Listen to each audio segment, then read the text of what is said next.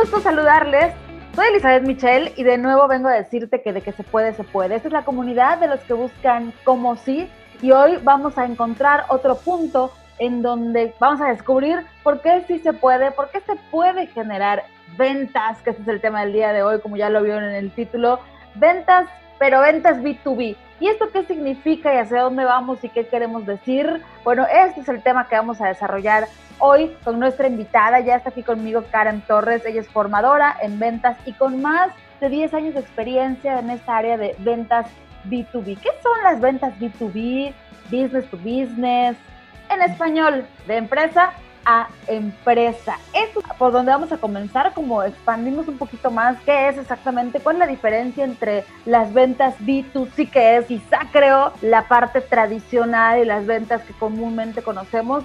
Pero es muy interesante este mundo del B2B porque hay todo un camino que recorrer que si lo haces de manera efectiva y lo haces con las recomendaciones que Karen hoy nos va a dar, vas a tener éxito. Y hay otra serie de preguntas que eh, responder el día de hoy. Karen, bienvenida a De que se puede, se puede. Hola, ¿cómo está? Muchísimas gracias por la invitación, Isabel. Ahora estoy contenta de estar aquí en tu podcast y además de hablar de un tema que me encanta. Eh, vamos a, vamos a ayudar a la gente a, a que entienda estas nuevas terminologías porque, bueno, ahora el mundo ha cambiado y el anglosajismo forma parte ahora de nuestro vocabulario para todo. Entonces, a lo mejor las cosas como las llamamos antes, incluso cuando yo trabajaba en la empresa donde trabajaba hace, hace unos 10 años, cuando yo escuché la primera vez palabra B2B, yo, ¿y eso qué será? Y ya tenía años trabajando en eso, porque lo desconocía porque así no le llamábamos. Sí, claro, ahora ya todo tiene términos en inglés. Oye, yo que acabo de tener bebé y hay como muchas técnicas y, y recomendaciones, sugerencias, que todo en inglés. Y mi mamá me dice, ¿por qué todo en inglés? Eso es lo mismo que yo hacía con ustedes, pero pues ahora son los términos y es parte de este desarrollo. Y, finalmente, pues este mundo es en el que estamos viviendo y cuando estás en el mundo de la comercialización y de las ventas, es importante que entendamos no solamente el término que se escucha muy rimbombante y muy nice, sino que cómo funciona y sobre todo llevarlo a la práctica. Eso dijo que se dice que suena muy nice. Pero entonces vamos a explicarles más allá del significado o la traducción, eh, cómo funciona, porque entiendo que es de empresa a empresa, o sea, grandes negocios tienen que hacer grandes ventas, movimientos así como CEOs y, aquí muy de alto nivel? Bueno, lo que pasa es que va a variar. Eh, B2B es business to business, que es cuando una empresa le vende a otra empresa. Hay varios rubros, o sea, puede ser, por ejemplo, a mí el, que, el sector que me gusta y el que más atiendo es el sector industrial, ¿no? Me gusta ese tipo de ventas, maquinaria, motores, eh, todo lo que lleva como elementos bien grandes, ese, ese, ese mundo me gusta, pero hay B2B también para la parte hotelera. Por ejemplo, es cuando una empresa le vende a otra empresa. En el caso de los supermercados, Walmart, Chedraui y todos ellos, eh, hay una empresa que tiene un vendedor que se va y se acerca a estos supermercados para que distribuyan su producto. Ellos no le venden al cliente final, ellos le venden a un distribuidor. Entonces, cuando eso pasa, por lo menos en supermercados, en la línea hotelera también, cuando en los proveedores, los que le llevan todo, la luminaria, el cable, el papel, todos los que son proveedores para ese hotel, para que lo distribuya, para que lo tenga. Entonces, ese es el B2B, cuando hay una empresa que provee a otra otro servicio, no le vende a una persona, o sea, no es que vienes tú, entras a mi local y te facturo y te vendo un solo producto, no, es que yo vendo volumen a empresas.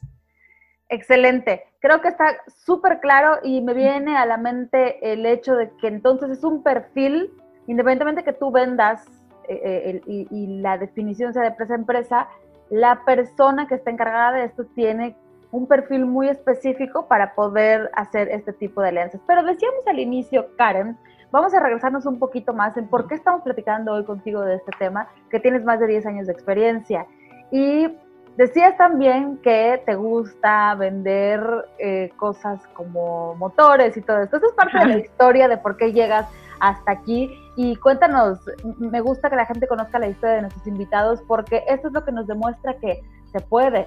Si tú sueñas y, esto es lo tuyo y crees que puedas llegar a, ser un excelente vendedor B2B o buscas que tu empresa obtenga esos resultados para poder reclutar a la persona ideal, es interesante conocer tu historia. Desde que estabas saliendo de la universidad comenzaste este camino y desde chiquitita tú dijiste, yo voy y vendo para ayudar a mi mamá. Cuéntanos esto. Ah, bueno, mira, eh, mi papá es vendedor y ha sido vendedor toda la vida, es lo que he visto en la casa hacer siempre. Entonces, la mayoría de la gente que vende y que da formaciones, su influencia siempre, casi siempre han sido sus papás.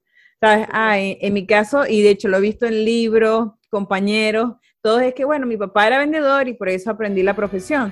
Aunque yo me gradué como comunicadora social, encontré en las ventas un lugar para expresarme, para conectar, para conocer gente interesante.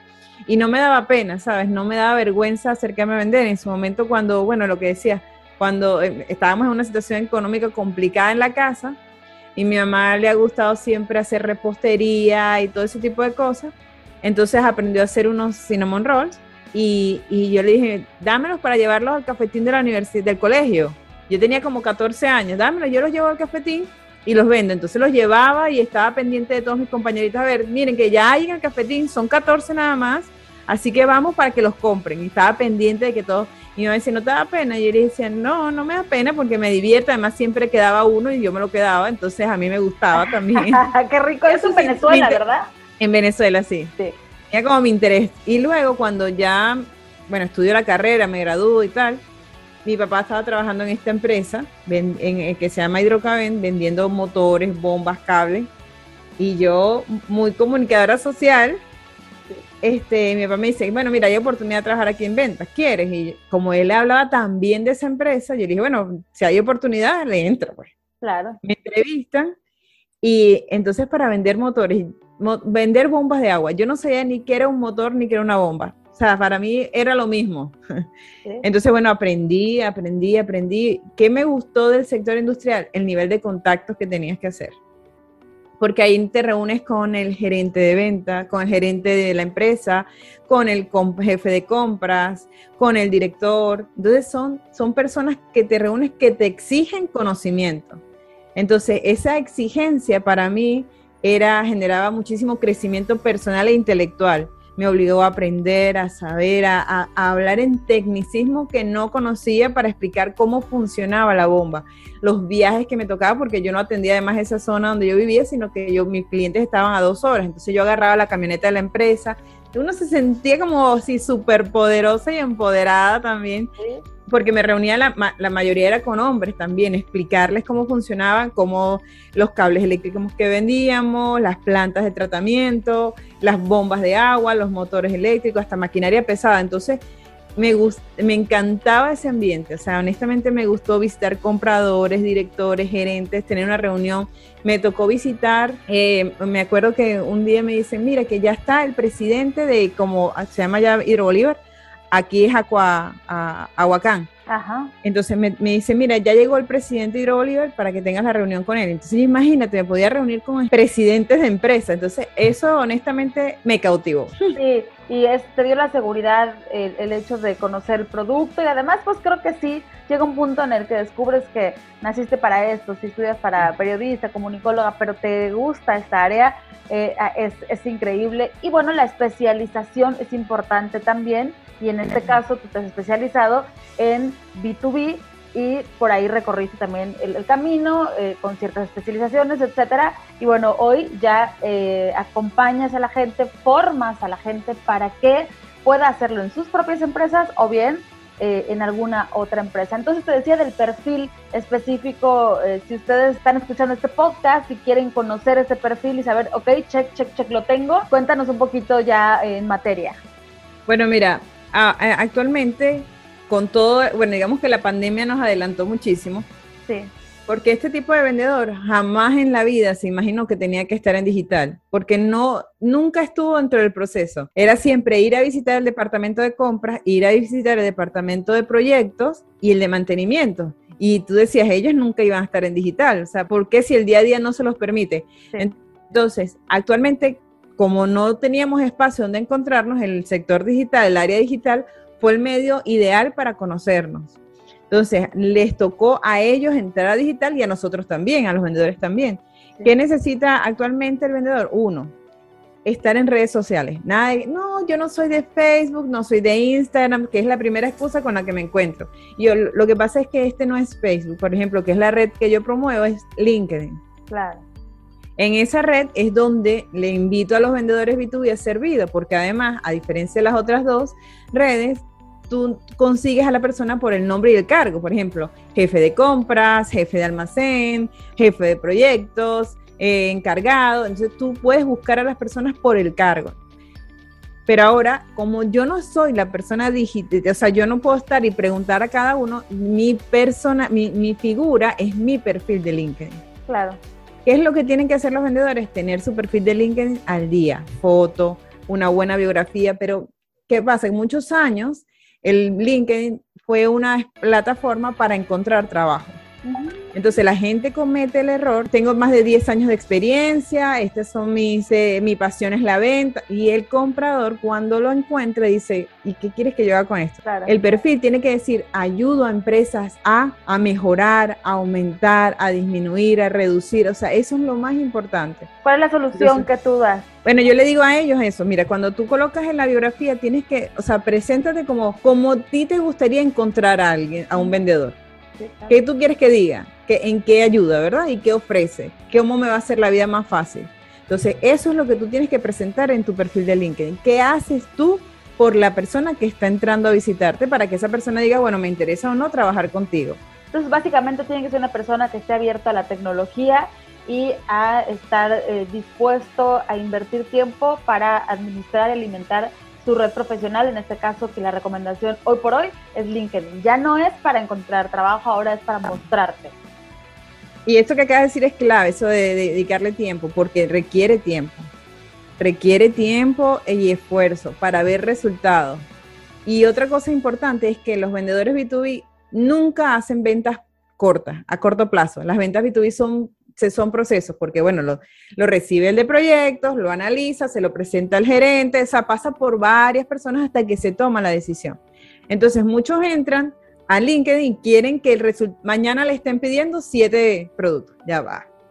Te tienes que dar a conocer, tienes que generar contenido para que cuando revisen a ver quién eres tú, sepan qué haces necesitan encontrar mucha información y tú tienes que ir trabajando tu proceso de social selling, que bueno, otra palabra en inglés, pero esto de, de, socializar y conocer gente, hacer networking dentro de la plataforma para ir posicionándote. Entonces, esto es tiempo, dedicación y esfuerzo para ver resultados, pero los resultados no son a corto plazo, son a mediano y largo plazo. Claro, esto es parte de lo que tú enseñas en esta formación y hoy vamos a entender eh, a grandes rasgos cómo funciona precisamente y, cómo estructurar este proceso B2B para que sea efectivo. Ya más o menos tenemos un perfil de persona y ahora recorramos este proceso eh, y ya si lo queremos saber a detalle, pues nos contactamos con Karen para que eh, podamos hacer una formación. Haces estas formaciones en línea, haces estas formaciones presenciales. Hoy por hoy ya están estos dos caminos, no hay pretexto de que se puede, se puede. Entonces, ¿cómo estructuramos este proceso de ventas B2B? en pasos simples, Karen. A nivel digital, uno, tener un buen perfil. Dos, eh, generar contenido, importantísimo, porque el contenido va a ser tu forma de presentarte, de hablar, ¿sabes? Es decir, tu labia. Tu labia es el contenido, ¿sabes? Y el contenido no puede ser de vendo, vendo, vendo, vendo, vendo, vendo, sino educar a tus clientes con lo que tú haces. Entonces, eso es lo, lo, que, bueno, dentro del sector industrial que no se hacía, encontrar ahorita vendedores hablando de mi producto te ayuda, te vamos a hacer esto, o sea, es, increíble lo que está pasando en LinkedIn con los contenidos industriales. O sea, por ejemplo, hacer un video eh, donde tú vayas explicando que ahora es la tendencia y que además... Exacto.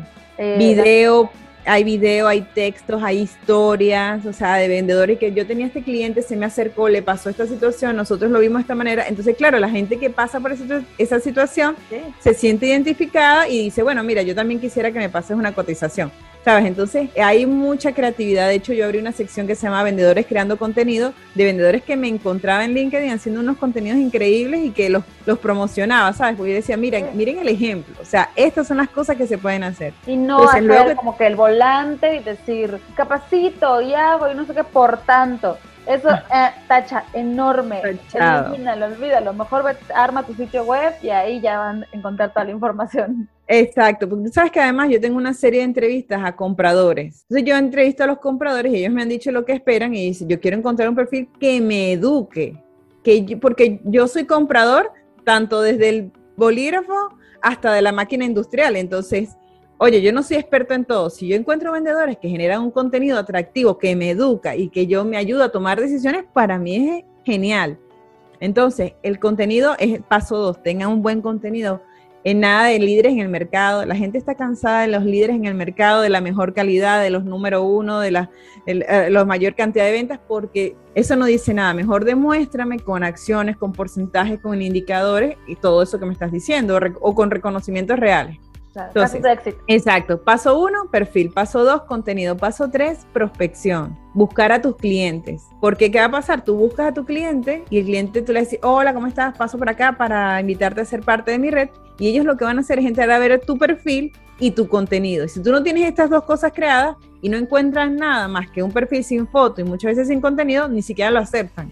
Claro. Entonces, eh, buscar un buen, este, tener contenido para que tú puedas, cuando vayas a prospectar y a buscar esos clientes, te acepten. Yo siempre he puesto un ejemplo en este tema que para que lo podamos entender en el mundo terrenal eh, y el mundo digital, es como que tú quieras abrir un negocio o, tus oficinas y empieces a prospectar sin tener adentro tu estructura, sin tener escritores. Imagínate en un, en, un, en un salón vacío sentado en una silla diciéndole, hola, soy el mejor ¿no? En el mundo terrenal. En el mundo digital así funciona. Eh, el preparar esto previo que tú dices es finalmente mostrar tu negocio eh, de manera digital y pues recuerden que de la vista y de la información nace el amor, así que hay que prepararse bien. Así es. Y luego el cuarto paso es lo que llaman el social selling, que haciendo un ejemplo de como lo, lo acá, social selling es como eh, un ejemplo que, que, escuché allí en, la, en LinkedIn de una persona que se llama Ariel, él decía, es como entrar a una fiesta donde nadie te conoce. Tú no llegas y dices, hola, vendo, vendo, vendo, vendo, vendo, sino que tú llegas y dices, hola Lisa, ¿cómo estás? Mi nombre es Karen, me, ah, cuéntame, ¿a qué te dedicas tú? Y empiezas a entender a los demás, porque hay una frase que me gusta mucho que dice, para ser interesante hay que interesarse. Entonces, lo primero que uno tiene que hacer en el social selling es interesarte en los posts de otras personas que, están allí y saludar y escribir y comentar y aportar ideas para que entonces ellos digan, oye, esta persona que siempre viene y me comenta y además me hace muy buenos comentarios, yo voy a pasar por su cuenta a ver quién es. Y así es que empiezan a funcionar las relaciones en LinkedIn. Pero si yo posteo, escribo que vendo y que soy líder en el mercado y me desaparezco, digo, LinkedIn no funciona. Sí, y que todo el mundo habla maravillas, pero no funciona. El networking, ¿no? Cuando en su momento estaba en el boom de que networking claro. te, reunías y sí lo sabía, los que llegaban y, oye, es que, a ver, cuéntame, ¿a qué te dedicas? No, pues es que yo vendo esto, vendo lo otro, no sé qué, te doy mi tarjeta de mm. presentación y la tarjeta de presentación a la basura sí lo sabía y, la verdad es que uno en el networking huía de ellos, ¿no? Tú querías... De los, entrega tarjeta. Ay, sí, ¿no? Entregar de manera auténtica, conocer gente, la conexión, o sea, tranquilo, tranquilo, que tú muestra qué estás hecho y después viene lo bueno. Exactamente, exactamente. Es que yo, tú sabes que yo tengo un audio eh, donde yo explico un video, un video que yo hablo que LinkedIn es como una gran feria industrial, ¿no? En una feria industrial hay varios personajes. Está uno, el que reparte tarjetas, el que anda por ahí entregando esas tarjetas como tú me dices. Y en LinkedIn existen, son los que pasan todo el día mandando invitaciones de conexión sin nada. Hola, te invito a conectar, te invito a conectar, te invito a conectar, pero no han ni siquiera le, porque mira, a mí me han llegado invitaciones a conectar diciéndome, mira, ofrezco aire, mantenimiento de aire acondicionado y la persona ni siquiera vive en México. Entonces tú dices, pero tómate el tiempo de leer el perfil para ver si yo por lo menos soy un cliente ideal, ¿sabes? Entonces, ese tipo de personas siguen existiendo. Es que los errores offline pasaron a digital y son más evidentes porque queda evidencia. Claro. ¿Ves? Entonces, está eso, ese tipo de personas eh, siguen existiendo. Luego están los que socializaban en la feria porque se hacían amigo del vecino, amigo del otro, conocían a todos los stands porque se habían preocupado por saber qué hace cada stand. Y si ahí venía alguien y le preguntaba, decía, ay, mira por el de allá. Y entonces creaba comunidades y todo el mundo se interesaba por él. Ese tipo de personajes también tienen que crearse en LinkedIn. La gente, mira, yo tengo amigas y amigos en LinkedIn que jamás en mi vida he visto. Pero nos hemos comentado tanto los posts que ya nos sentimos amigos y no me refieren y yo los refiero y así, ¿sabes? Porque es que sería conocerse nada más, pero Solamente falta que nos, vea, nos pongamos una cara física, pero del resto, o sea, todo ha sido a nivel digital. Entonces, esto es tan importante que hay que dedicarle al menos una hora a socializar en las redes.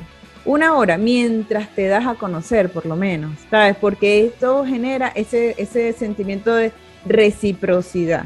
Yo te doy, tú me das, yo te doy, tú me das, yo te doy, tú me das. Y eso te ayuda porque al final un post que está lanzado al aire y nadie lo comenta, ¿sabes?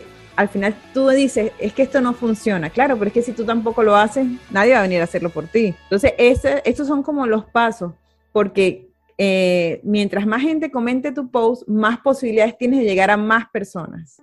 Y entonces luego, ¿qué pasa cuando ya conectaste con esta persona ideal, hiciste bien la chamba, hiciste buen trabajo de, de relaciones públicas, si le quieres llamar, y entonces hay un cierto interés ¿Qué, sigue en el proceso? Bueno, evidentemente, si la persona te dice, oye, mira, me interesa tu producto, bueno, es pedir una reunión por videollamada, una presentación de presupuesto. Entonces, en las, en las videollamadas, los vendedores, cuando hacemos este ejercicio en, en los cursos, los vendedores tienen la cámara mirando a cualquier parte. No tienen buen audio, no han cuidado el fondo, no cuidan los ruidos. Entonces, si te vas a preparar para una reunión, es lo mismo cuando ibas a hacer una reunión en la oficina. Tú no le decías que, bueno, vamos a vernos aquí en el café. No, tú buscabas un espacio dentro de la oficina donde se demostrara la, la, la seguridad de la empresa y la estabilidad. Entonces, cuando ustedes hagan una reunión por videollamada, tratar de cuidar lo mínimo, porque cuidar lo mínimo te hace diferente del resto, créame. La luz.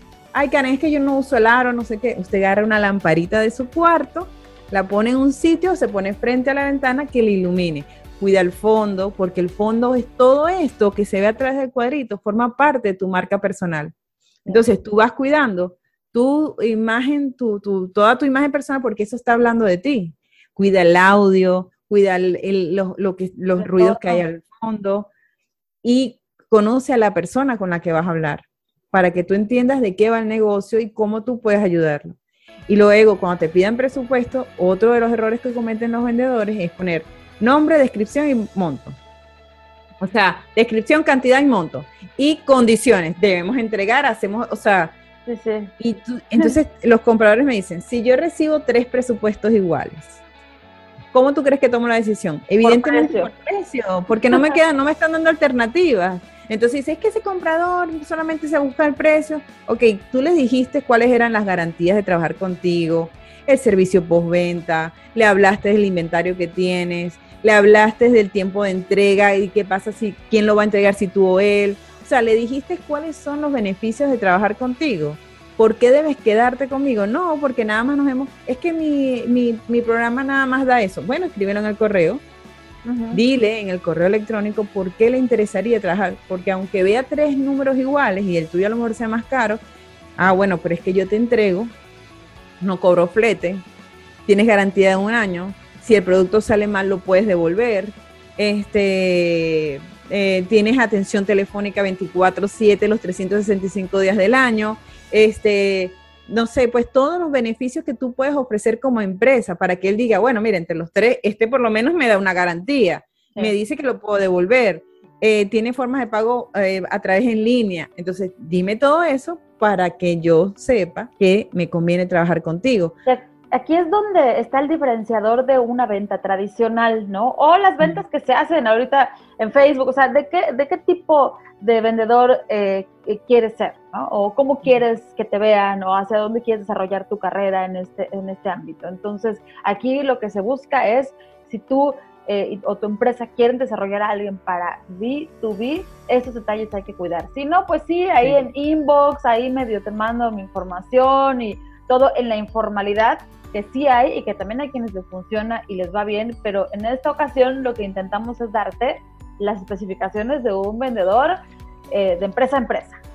Exactamente, exactamente. Tratar de marcar la diferencia y que todavía hay demasiado espacio porque de un 100% de personas que están, que están en LinkedIn, solamente, bueno, según decía las últimas estadísticas, solamente el 1% genera contenido. Wow. Entonces, tú sabes el potencial y de oportunidades que tiene. Es brutal. es brutal porque te puedes diferenciar rápido, pero bueno, rápido en el sentido de tener paciencia y hacerlo con disciplina, ¿no? Y cumpliendo con todos estos pasos. Tienes una posibilidad, tienes, las posibilidades son muy altas. No, y además que esto a mí no se me da, que yo no sé hablar, que, bueno, pues ya hay muchas opciones de cursos, de dicción, de, de, prepararte cómo hablar en público. La cosa es que si uno quiere, de que se puede, se puede. Mire, yo le pregunté a los compradores, se acaba la pandemia, todo el mundo está vacunado, el mundo volvió a ser normal como éramos antes de la pandemia. ¿Van a volver a recibir a los, proveedores en su oficina? Me dijo, yo prefiero las videollamadas, las redes sociales, o sea, si nos hemos logrado mantener así, ¿por qué lo vamos a evitar? Porque ellos me dicen, mira, yo estaba trabajando y mira, llegó un proveedor sin agenda, sin cita, a venderme directamente y honestamente yo tenía que dejar lo que estaba haciendo o lo ponía a esperar mucho rato y después yo quedaba mal como comprador, que soy el comprador malo que no atiende al proveedor, pero es que yo no tenía agenda con él. Sí, sí, sí. Entonces, mira, hay que, hay que, el, hoy me decía una persona con la que hablé, yo le decía, mira, el que no es tan digital no existe. No existe. Entonces, hay que adaptarse porque los compradores se están adaptando a los medios digitales. Y esto que estamos haciendo es ser claro ejemplo. Y tú decías, eh, ahora yo hago estas formaciones en línea y, y, tú puedes ver la cantidad de personas eh, que tienes en un grupo, hasta es mucho más fácil eh, evitar distractores. Bueno, hay muchísimos beneficios que no es el tema del día de hoy, pero es importante, ¿no? Es parte de estas herramientas y bueno, que ahora nos ahorra mucho tiempo, dinero y además mm. el, el, el tema de poder reunir a más personas. Este es un claro ejemplo. Yo quizá hoy no pudiera estar platicando contigo que porque resulta que estás, estás ahora radicas en Cancún, en Quintana Roo, ¿verdad? En playa, en Playa del Carmen. Playa Carmen. Entonces, bueno, pues en una de esas que yo vaya a playa, porque antes era, ¿no? Nos vemos y a ver si la armamos. Ahora vamos haciendo este, grabaciones, podcasts, entrevistas de lo mismo aquí en México, en España, en Inglaterra. Es una maravilla, nos acerca a todos. Yo nada más soy un canal para que les acerque a ustedes que aquí nos escuchan. Así es, así es. El mundo se hizo más pequeño y hay más posibilidades. O sea, ese vendedor que aparecía en la playa, esa persona que aparecía en la playa con la laptop, o sea, que decía, ay, ahora soy un nómada digital. Ya va, hay empresas contratando personas que las necesitan que trabajen así, ¿sabes? Y, y cada día hay más posibilidades de hacerlo así. Y las empresas, a las empresas están viendo si reciben o no a los, a los, a sus empleados, porque cuántos estaban ahorrando también. Y a lo mejor que eh, eh, es, es más efectivo, corres menos riesgo también. Y olvídate, eh, una visita a, la zona industrial tomaba tiempo, gasolina, no saber si te iba a, recibir la persona que estabas buscando. Entrar a una industria, a una empresa grande es, bueno, súper complicado porque la primera, el primer obstáculo era el vigilante que te dejara pasar luego la recepcionista y luego la secretaria de la persona a la que ibas a visitar. Entonces tenías tres obstáculos que te los quitas en LinkedIn, ¿sabes? Claro. No gastas gasolina y vas directo con la persona que necesitas hablar. Entonces, la herramienta principal digital es LinkedIn. ¿Alguna otra herramienta? Bueno, además de esta, que es una plataforma en donde puedas generar la videollamada, hay varias ya. Eh, ¿Qué otras Bueno, los, los, los, los correos a través de, de video, que se están usando también bastante. Primero, los correos electrónicos hay que mejorarlos que es otro de los canales, porque bueno, es, es, es, verdad también que no todo el mundo está en LinkedIn. Y hay mucha gente tradicional que está utilizando los correos electrónicos. Entonces los correos electrónicos, los vendedores B2B, tenemos que aprender a mejorarlos. Yo tengo en mi canal un video que se llama así, o sea, la estructura del correo electrónico que espera compra. Y basado, porque a todos les he preguntado, ¿qué esperas en un correo electrónico? Y me dicen, esto, esto, esto, esto. Entonces tenemos que mejorarlo porque la mayoría llega yo soy, hago y soy el mejor y esto es lo que puedo hacer. Y el comprador dice, ¿por qué no me dice mejor? Mira, Elizabeth, he estado revisando tu perfil, me di cuenta que en tu empresa venden esto, esto, esto y esto, porque lo revisé en la página web, porque además vi que en LinkedIn estás acá, porque tenemos estos contactos en común y es por eso que yo me acerco a ti. No me acerco a ver si yo podría servirte, no, me acerco porque sé que te puedo servir. Y además luego adjuntan unas presentaciones kilométricas con 38 ah, páginas que no, no lo vas a ver. Yo le digo a ellos, mira, si no lo lees ni tú la presentación de 200 páginas, ¿por qué lo va a leer el comprador que recibe 180 correos diarios? Claro. Entonces, se han considerado, me, eh, eh, había un comprador que me dijo, mira, me llegó un correo de una chica que decía, hola José. Ya ella me había escrito varias veces, pero yo no había tenido chance. La chica le manda un correo con un video que le dice, en el video te explico por qué te conviene trabajar con nosotros. Entonces la chica decía, hola José, mira, aquí estoy. Te, te voy a dar dos razones por las cuales a tu empresa le conviene trabajar conmigo. Y le explicó, ta, ta, ta, un video de 40 segundos, no más. Si te interesa, le deja un enlace de calendario digital para que él agende la cita cuando pueda. Entonces, ¿qué herramientas necesitamos? La herramienta es para mandar videos a través de, los correos electrónicos. La herramienta de agendar calendario a través de correos electrónicos. Le da más espacio, es menos invasivo y todos nos llevamos bien. Y ahí, de ahí en adelante, fíjate que ahorita estoy navegando aquí en la página de Karen porque eh, quizá puedan profundizar en este tema para quienes nos escuchen. Sencillo eh, y es un ejemplo claro de lo que deben hacer karentorres.com. Y al final te deja ciertas preguntas. Estás iniciando tu negocio, pero te cuesta prospectar. Quisieras diferenciarte para que te compren a ti y no a tu competencia. Desearías derribar objeciones para cerrar más ventas. Tu equipo de ventas te llega con excusas, con más excusas que soluciones y no has logrado convertir tus prospectos en clientes. Y ahí te da las respuestas. Entonces, tener esto bien estructurado a mí me, habla de una persona que conoce eh, su área y que además está lista para, para este mercado. Esto es a lo que queremos llegar con ustedes que eh, nos escuchan y pues si sienten que eh, les falta parte de este camino que ya recorrimos, hay una opción para formarse y seguir adelante. Excelente. Y hay, un, hay, un, hay algo importante que crees que la gente o que hoy nos escucha deba saber al respecto eh, para ya ir cerrando, además de invitar a la gente a que te contacte. Mira, aceptar la tecnología. Lo más importante. Aceptar la digitalización es lo único. O sea, una vez que tú lo aceptes, eh, las cosas van a fluir más. Pero eso de que, no, a mí no se me da esto de escribir, no, a mí no se me da esto de las redes, no, a mí no. Entonces, lamentablemente va a venir gente que se quiere preparar y que lo está haciendo y te vas a ir quedando atrás. Aceptar la digitalización del proceso comercial B2B, aunque, mira, yo, yo entrevisté a una persona que vende industria y todo es un catálogo digital. Ellos ni siquiera tienen que reunirse con el cliente. Entonces, ya hay empresas grandes haciendo estas diferencias. Tú te vas a quedar con el teléfono nada más, porque de verdad esa es una herramienta. No te digo que la dejes, porque el teléfono al final lo necesitamos, pero esa es una sola herramienta. Tienes el correo, tienes el, los videos, las videollamadas, tienes los mensajes de WhatsApp, los DM, los mensajes directos a través de las redes, tienes las redes sociales, tienes el correo electrónico, tienes, ahora hay varios caminos que te llevan a Roma. Claro, y uno de los mayores problemas de las empresas eh, es el que no encuentran a un buen vendedor. Yo he visto cantidad de personas en redes sociales, Facebook, Instagram, LinkedIn, que dice, estoy buscando un buen vendedor, una persona, el típico este, requisito, ¿no? Con ganas de trabajar, comprometida, que tenga auto, que no sé qué. Eh, ahora estos requisitos han cambiado, pero la gente sigue buscando buenos vendedores y, y, yo creo que esta palabra de vendedor a veces nos, nos limita, no nos gusta, ¿no? Todos somos vendedores, pero no nos gusta decir, yo vendo. Y si tú quieres ser contratado o ser el representante de esta empresa para B2B o hacerlo para ti, para tu negocio, para tu emprendimiento, creo que esta formación es muy importante. Y es, digo, es, rápido, ¿no? La formación, ¿cuánto tiempo te lleva a formar a una persona, Karen? Bueno, mira, yo de hecho ahorita tengo un curso que empieza el martes, este, y son, o sea, son de varias empresas, son grupos de 10 pero yo lo hago generalmente a equipos comerciales. O sea, lo que pasa es que esto me pasa muchas veces que las empresas no dan formaciones, pero el vendedor se quiere formar, entonces ellos mismos se pagan su formación, entonces yo hago estas formaciones abiertas. Pero mi foco principal son empresas con equipos comerciales ya eh, que quieren todos aprender, ¿ves? Ok, ok, excelente, así o más claro. Pues ahí está, ustedes saben que de que se puede, se puede. Hoy les dejamos estas pinceladas de cuáles son las herramientas para un vendedor B2B. Y si quieren obtener más información, seguir investigando acerca del tema, yo espero que hoy les haya ayudado a encontrar como sí en este camino, pues ya saben, una opción es Karen Torres y hay opciones, siempre tenemos cerca, nada más es estar dispuestos y disponibles para hacerlo. ¿Algún mensaje final, Karen?